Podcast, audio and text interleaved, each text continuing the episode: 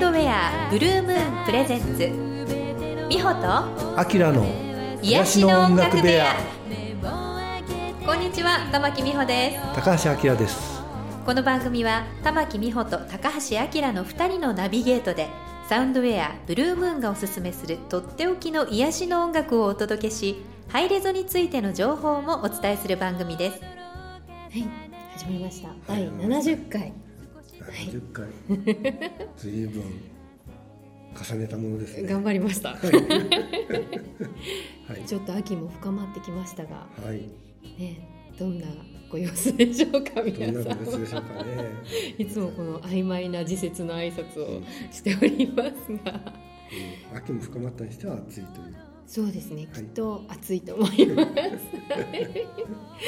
そんな中ですね、はい、ちょっと今日はですねまあ文化的？うん、文化的？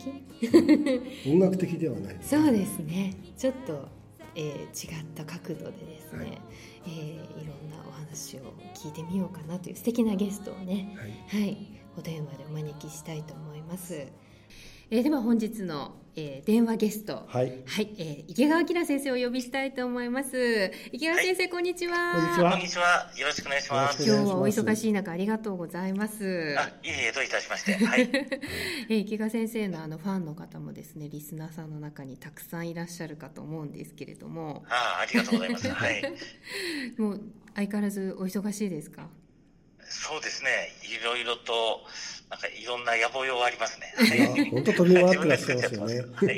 あきらさんとは意外に最近お会いになったんですよね。つい最近ですねああ、そうですね。先月、うん同じアキラアキラで、なんかいいですね。そうですよね。キラキラしてますね。はい。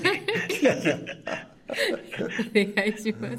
はい。そもそも。そもそも美穂ちゃんとはい池川先生はいつ頃からの、えーっとかれこれ10年近く前だと思うんですがあのまあ最初はノアちゃんのねノアちゃんのね。つながりであ、そうでしたおね。会いしたんじゃないかなはい。と思うんですが、まあええ。えーっともう一人瀬能雅子ちゃんっていうあはい。のお友達もあのすごくこう濃密に あのつながっているので、まあはい。なんかそういう体内記憶ネットワークみたいな 感じの。ところで、え。はい、あのイベントなどでねたくさんお世話になって、まあね、その体内記憶のまあ歌とかもね作らせていただいたりっていうので、その時もあの、はい。帯にねメッセージをいただいたりしてたんですよね。うん。そもそも先生がこのん体内記憶という言葉なりそういう事例にこう巡り合ったっていうきっかけっていうのはどんなもちろんあのお仕事上あれなんですけれども、はいい、つ頃から一番最初に体内記憶と出会ったのは、七田誠先生の、はいそのものずばり体内記憶という本なんですね。はいはいはい。はいで、あのそこに行くまでに、はい。あの体内記憶があるっていうのは対抗催眠のはい。本でして一一番最初が飯田文子先生のはいはい。生きがいの創造でした。はい。あええー、であそこからの時はまだ、えー体内記憶という言葉は確か出てなかったと思うんですよね。でその本を読んだ後うん。で七田誠先生の本読んだら、あ何これ体内記憶って言うんだっていうのを知ったのが、まあ、七田先生の本だったので、うん。そこから体内記憶ってあるんだなってあ言葉を使うようになってきた。なるほど池川先生より前に七田先生がその言葉を使ってらっしゃったっていうこあとなんです。そうですそうです、えええーそうなんです。あそうでしたか、ええ。じゃあその七田先生のところの,、まあ、あの教室、ね、に来られはい。る子どもたちが、まあ、そういう話をしてたっていうことなんですかね。まあ、そうですね。それ以外にあの公文の教室とかはい。あとソニーの伊深さんが作っていた幼児開発協会というところでは、うんうん。もう体内教科は子どもたち絵に描くし普通にしゃべるしあの当たり前のことだったらしいんですね。なるほどね。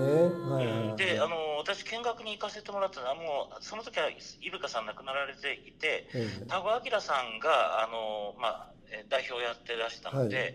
たまたま医師会に講演来られた時に見学行かせてくださいとお願いしたらあどうぞどうぞって言われて世田谷にあるあの幼児開発協会の、はい本本部ですかね、うん。まあ、教室に行ったらこれ体内記憶の絵がバーッと貼ってあるんですよ。これねびっくりしましたね。へでー。そしたらあの先生方にとっては普通らしいんですよね。全然あのすごいと思ってないらしくて、うん。うんいやこれがすごいなと思ったんですけど、うん。調べてみたら公文でも調べてるし、まあ、あの幼児開発やっってるところでは、あの割と知ってる教室多かったんじゃないかななんていう気がしますけどもね。偏見を持たずにやっているところがなんですね。そうですね。うんうんただそれを、うあの、えーまあ、体内教育として拾い上げるかどうかは別ですけども、はいはいえそういう現象に気がついてたところは、えうんまあ、そういう人もいっぱいいたんじゃないかななんていう気がしますね。うんはい。例えばその絵っていうのはどんな絵があったんですか？あ、あの、お腹の上で、あの、最近あの、鏡千佳子さんっていう方の幼児教室の方にき、聞いたらもう、あの、胎盤の絵を描くんですよね。あの、赤い、こう、盛り上がった、この、ん。唾液みたいなのたくさんこれ、私が見ると胎盤に見えるんですけど、うん。そんな絵とか、お腹の中がオレンジ色、赤かった、紫色で、いろんな色を言うんですけど、うんうん。そういう色をこう描いたりする子たちが結構多かったり、うんあやっぱりお腹の中からの風景みたいなもうのがそうですね、そういう風景を描く感じですよね。うん。だから、あの、言われないとわからないんですよ。ああの、ーまあ、普通の絵だねっていうふうに思っちゃうと思うんですけど、はいはい。あの、気がつくと、え、これすごいなっていう絵が、もう普通にあるんですよね。そういえばなんかうちのあの一番上の子が、えーはい。まあ、2歳3歳ぐらいの時だったと思うんですけどあの、はい。こうなんかある日こうなんか普通に話をしてたら急にあのねぐるぐるっとしてねこうピカッとしてねドーンってしたんだよみたいなことをまあ言ったんですね でそれってこう体内教育の話だと思って分かっていればあ生まれてきた時のことを教えてくれてるのかなと思うけどそうね。まあ、そういう心構えがないと 何を言ってるんだろうなみたいな。いや、多分、うん何を言ってるのかわからないっていう人いっぱいいたんだと思うんですようね。んでも後で振り返って子供たちの話を聞いてみたら、うちの子そういえばそんなこと言ってたっていう人はあ結構出会うんですよ。うん。で、今はもう割と多くの方がこの体内教育を知るようになったので、うん。子供たちの言ってるそのわからない言葉を、うん。あそうだと思う方が増えてきたんだと思うんですけど、ね。逆にあの子供たちそんなこと言ってない体内教育だと思う人もいるらしくて、うん。これあの看護学生さんに聞いたんですけど、うん。自分は何気なく言ったことがお母さんはこれ体内教育だってものすごい喜んでたけど、うん。あれ違うんですよねって言ってあの 言う人にも出会いました。なそれもそれもありますよね。なんか誘導尋問しちゃうみたいそうなね。なんですよね。なんか混ざってるような気がしますね。期待値がそのきうん。聞く人ってやっぱりそういう話が聞きたくてね聞いてるから、まあそうですよね。ね期待値が高いと。あの一応関連付けて聞いちゃいますよね。うん。そうですよね、うん。いや本当そうです。私もだからい一回聞いたことをこう自分が、ね、人にこの間こんなこと言ってたのよみたいな感じでこう何回も話しちゃったりするとなんか本人はなんかもう忘れちゃってるんだけどそれに尾ひれをいろいろつけて 話すようになっちゃったりするんですよね。ああ、なるほど、そうですよね。うん。だから、あの、本当に子供たちが言ってることがそのまま正確なのかどうかっていうのはうん。わからないんですけど、はい。うん少なくとも子供の中には結構明確なイメージとしてあるみたいなんですよね。なるほどはい。でも、それはは我々大人も同じで、うん。あの、ロブ・レガートさんってあの、アポロ13号を作った、あの、VFX の監督さんなんですけど、はい。この方があの、 TED の中で言ってたのは、アポロ13号の打ち上げシーンを撮るにあたって、はいあの、全部あれ、作り上げた映像なんですね。うんそれを作るにあたって実写を見てもらって皆さんにその感想を聞いてたんだけども、数分前に見た映画なのに、誰一人として正確に覚えてないって言うんですよね。もう皆さん自分の思い込みの中でこうはい語っていく。うんうんうんでも見た人にとってはそれ数分前に見た映画を自分の記憶と結びつけて、いかにもあったかのように感じるんだけども、実はそれすらもうすでにうん。フェイクだっていうことなんですようね。ん。そう考えたら記憶って何っていうところから言ったら、あの自分たちがしっかり思ってることが記憶だとしたら間違ってても、うん別にそう思ってるんだからいいんじゃないのっていう 聞き方ができるんですけど、そうですよ皆さんなんかね。目の前に見たこう映画のようなシーンをうん正確に思い描いて再現できないと正しい記憶じゃないと思い込んでるんですようね。んねそんな人いませんから。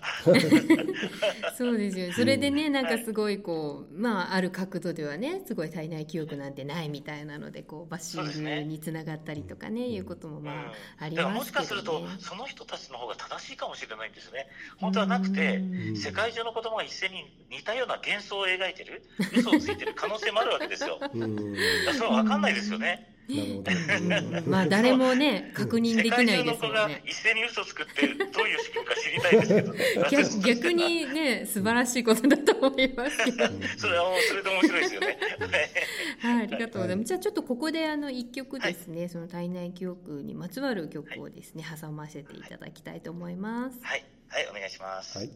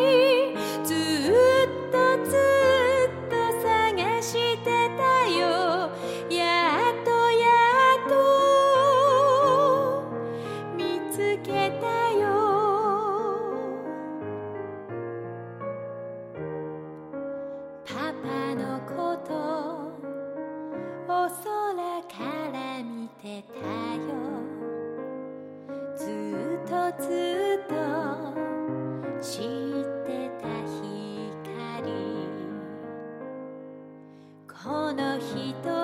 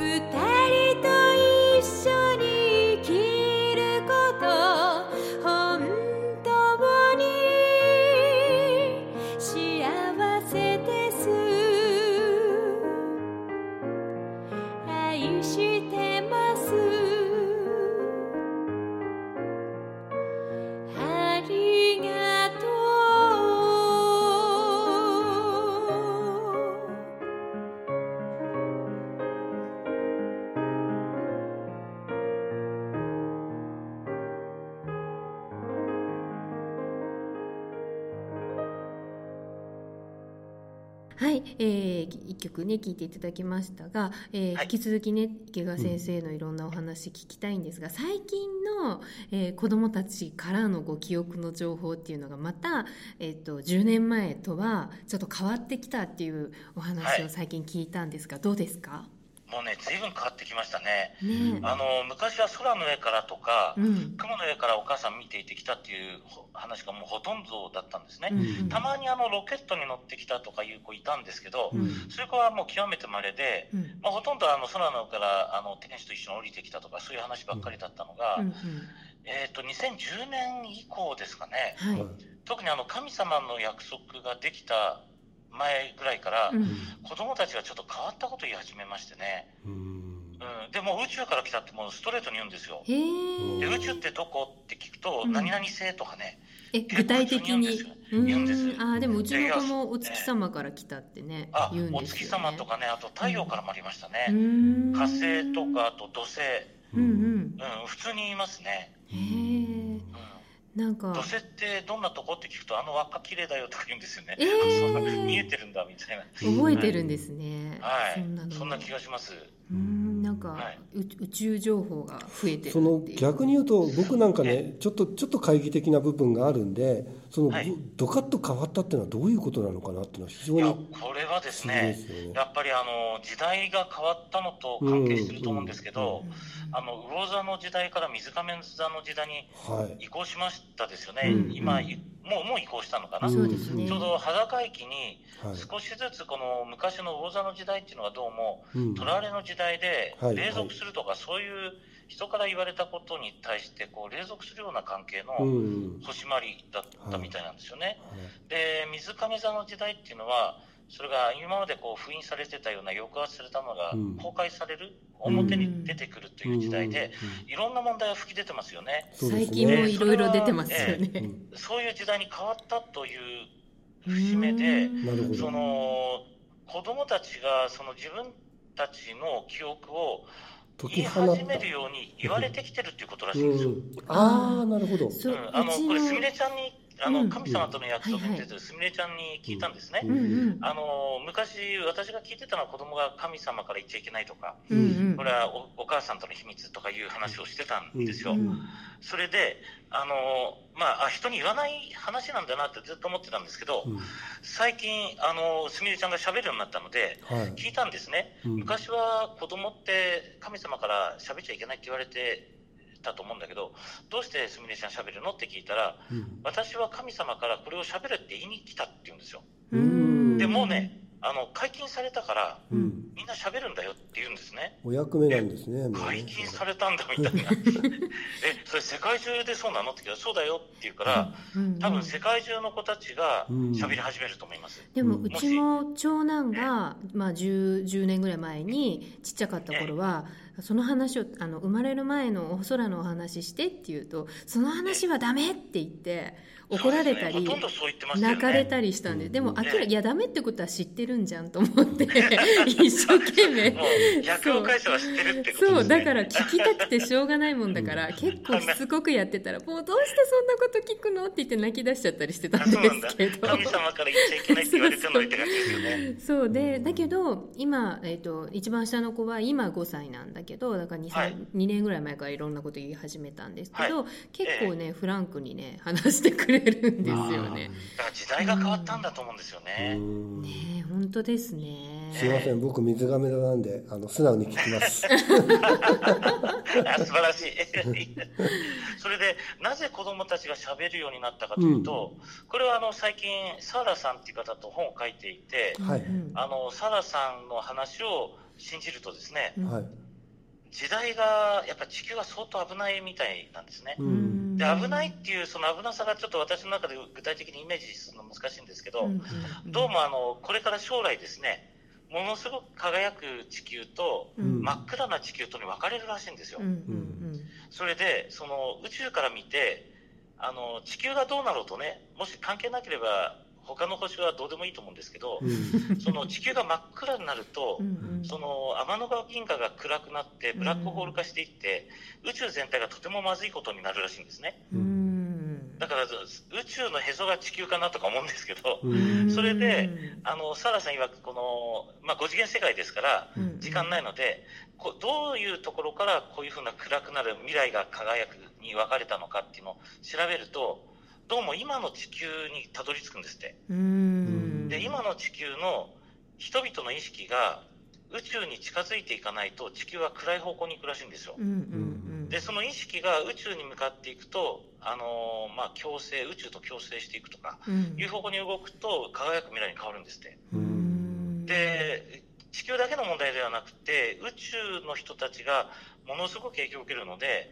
それで宇宙からどんどん地球を救いに人を送り込んでるっていう話なんですね。それが今の子供たちでもあるっていうことなんですよね。なんかすごいだから、ねえ、地球のこう環境とか、ね、私たちはこう地球が危ないって聞くと環境問題のことかなとか、まあ、当然のように思うんですけど、実は全然なんかスケール感で言うとそれどころじゃないっていうことなんです。いやもちろん環境とかももちろん子供たち大事なんですけど、うんうん。一番大事なのがみんなが笑顔で暮らすことなんですって、この笑顔がないっていうのが、うん。どうもそれ特にお母さうん。ん、お母さん方に笑顔がないっていうことが地球が危ないっていうことらしいんですよ。うん。なるほどね。ということは宇宙を救うためにはうん。お母地球のお母さんたちが笑顔になること、うん。これが世界っていうか宇宙の平和のためらしいんですよ。うん。ね、地球そのものもねぼ母性の星ってこうね言われたりするそうなんですね。すごくこう女性性とこうつながってる、ね、星だっていうこともよく言われますけどね、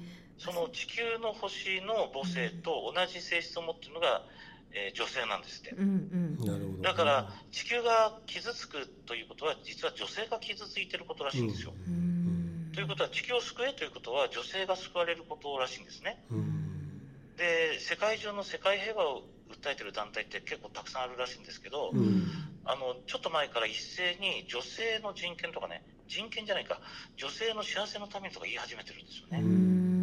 んうんそうかもしどうやられないですね全部ねこう同じようにつながってるような気がします。うんこう、はい。みんな無意識ではあるけれどもこうはい。同じメッセージをこうキャッチしてそのえ流れで進んでるっていうことなんですかね。うんみたいな気がしますね。うーん、はい。なるほど。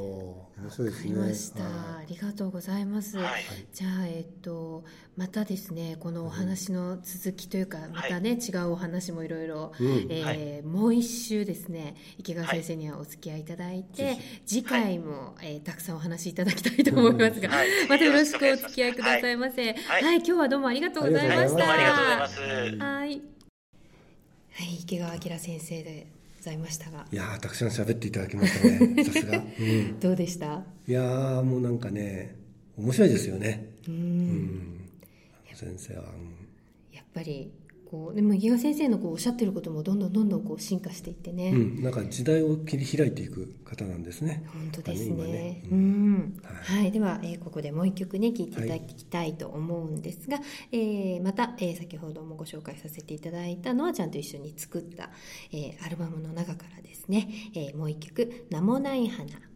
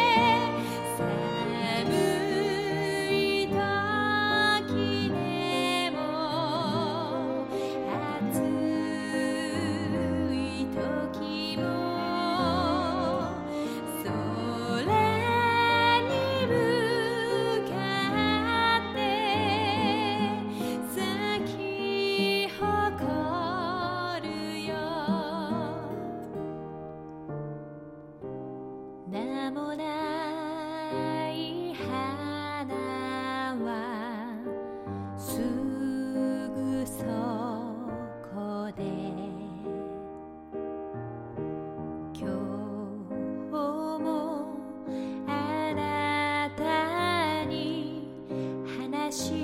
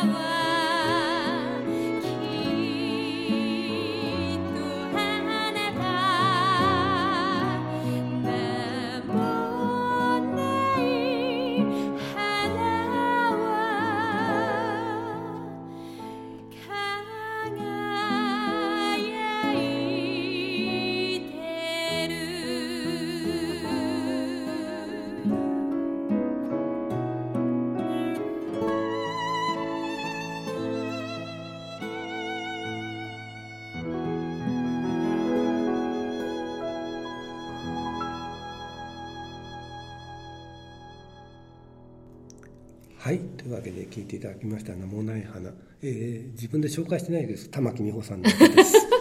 そうでした。2曲とも。すいま玉せん。木美穂でとか言ってないですね。当然の、いえいえ。